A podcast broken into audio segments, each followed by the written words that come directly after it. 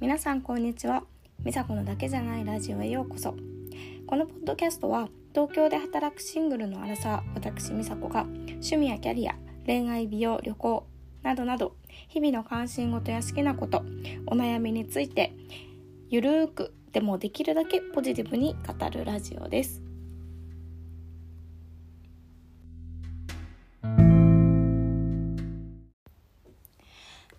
さんこんにちは。美佐子のだけじゃないラジオ。にようこそ。またこのエピソードを聞いてくれてありがとうございます。今日のエピソード9回目はコロナ時代のスタンダードオンラインヨガレッスンについてお話をしようと思います。このポッドキャストを始めて全然ヨガについてお話ししてなかったなっていうことに気づいてヨガについてお話を今日はしていきますがえ東京私が住んでいる東京ではコロナの感染者数がなかなか収まらなくてえ東京のヨガスタジオではですね空いているところもあるんですけれども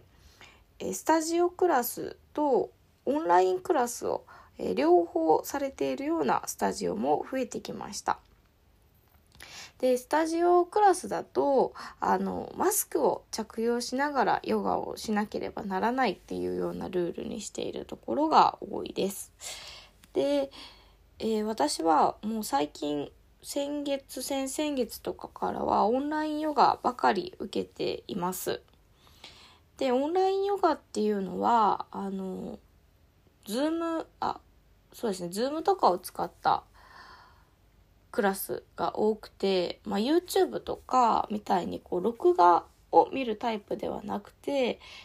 え、ライブでやっているっていうクラスが多いです。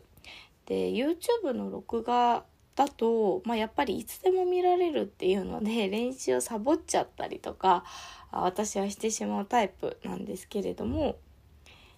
オンラインレッスンの方はライブなので、まあ、決まった時間にえちゃんと始められる。で、先生とこう、ズームでですけど、顔を合わせてやれるっていうところが違うところです。で、私が行っているスタジオでは、ズームのオンラインヨガっていうのは、もし見逃しちゃったり参加できなかったとしても、期限付きでアーカイブの録画を送ってくださるっていうところが多いです。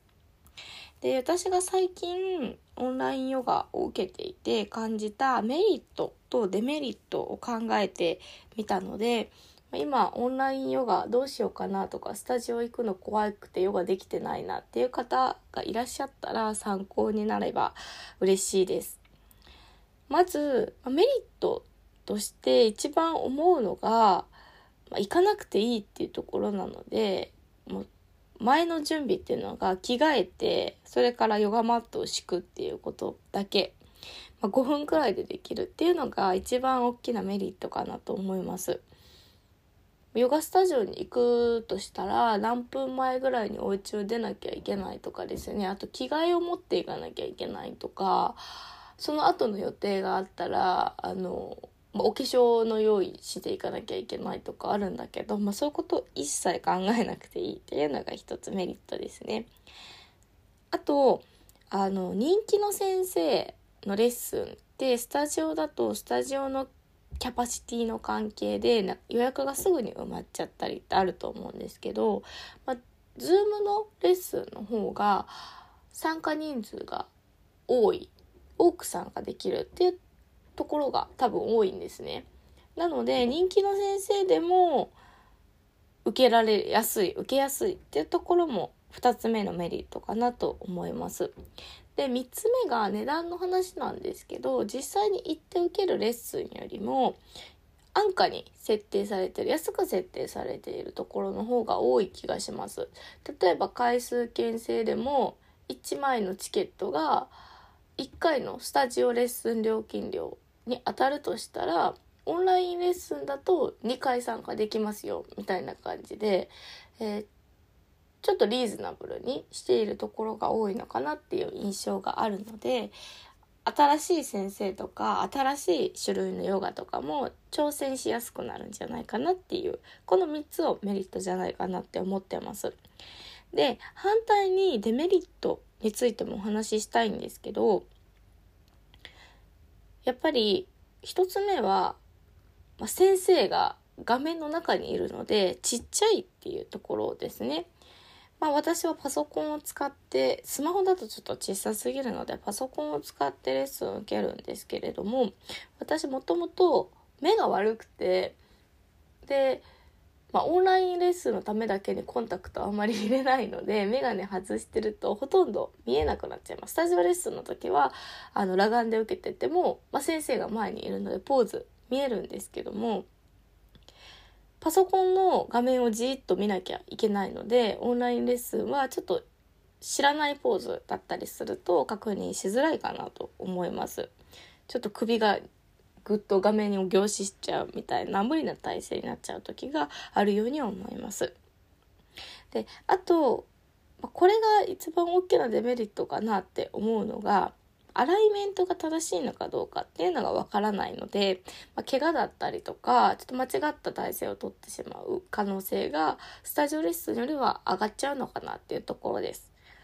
アライメントっていうのは、まあ、姿勢みたいなものなんですけれども例えばこう私の話をすると私はこう背中とか腰とかを反るポーズはすごく得意なんですけども逆に肩を開くっていう筋肉を使うのが苦手なんですね。なのでこう反るポーズをする時とかに、まあ、本当は背中も反らしてで同じぐらい胸も開いていかなきゃいけないポーズなのに背中の方が得意で胸を開くのは苦手だから胸の開く分を背中でカバーしちゃうんです。で背中とか腰を痛めそうになることが今までにも何度かあって、まあ、そういう時すぐに先生が背中じゃなくて胸を開きましょうとか注意をしてくれるしあと触ってサポートをしてくれることがスタジオではできるんですけども先生自体もズームレッスンになるとちっちゃい画面で生徒さんを確認することになるのですぐにアライメントの違いとか角度によっても気づかないしもちろん触ることもできないからそのアライメントに対する理解っていうのはズームだと少し難しいのかなって思いました。あとはやっぱりこう好きな先生とのコミュニケーション楽しみに通ったりしているところもあるので、まあ、そのコミュニケーションっていうのが、まあ、ちょっとズームだと取りづらいっていうところは、まあ、少しデメリットかなと思います。私は今オンラインレッスンアシュさんがヨガのレッスンだったりとかあと瞑想のレッスンをオンラインで受けていますでアシュタンガはあのすでに1年弱ぐらいスタジオに通っていてであの、まあ、同じルーティンを家で今やっている状態なので、まあ、そんなに大きく新しいポーズが出てくるみたいなことがないので私にとってはオンラインでもやりやすいですしあと瞑想なんかはあの体をどう動かすかとかっていうよりもあのどう集中するかみたいなところなのでこれもオンラインヨガで受けていて特に不満なく楽しく受けられています。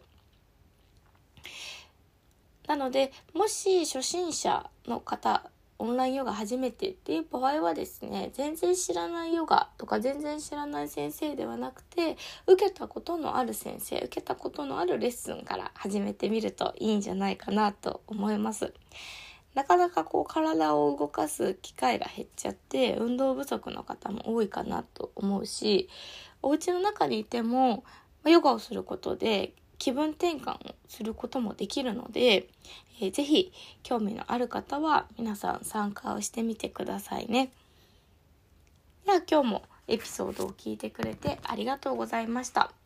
このエピソードの質問やこんなこと話してほしいなっていうようなご要望がありましたら、インスタグラムや Gmail でご連絡をお待ちしています。インスタグラムがアカウントは misako アンダーバー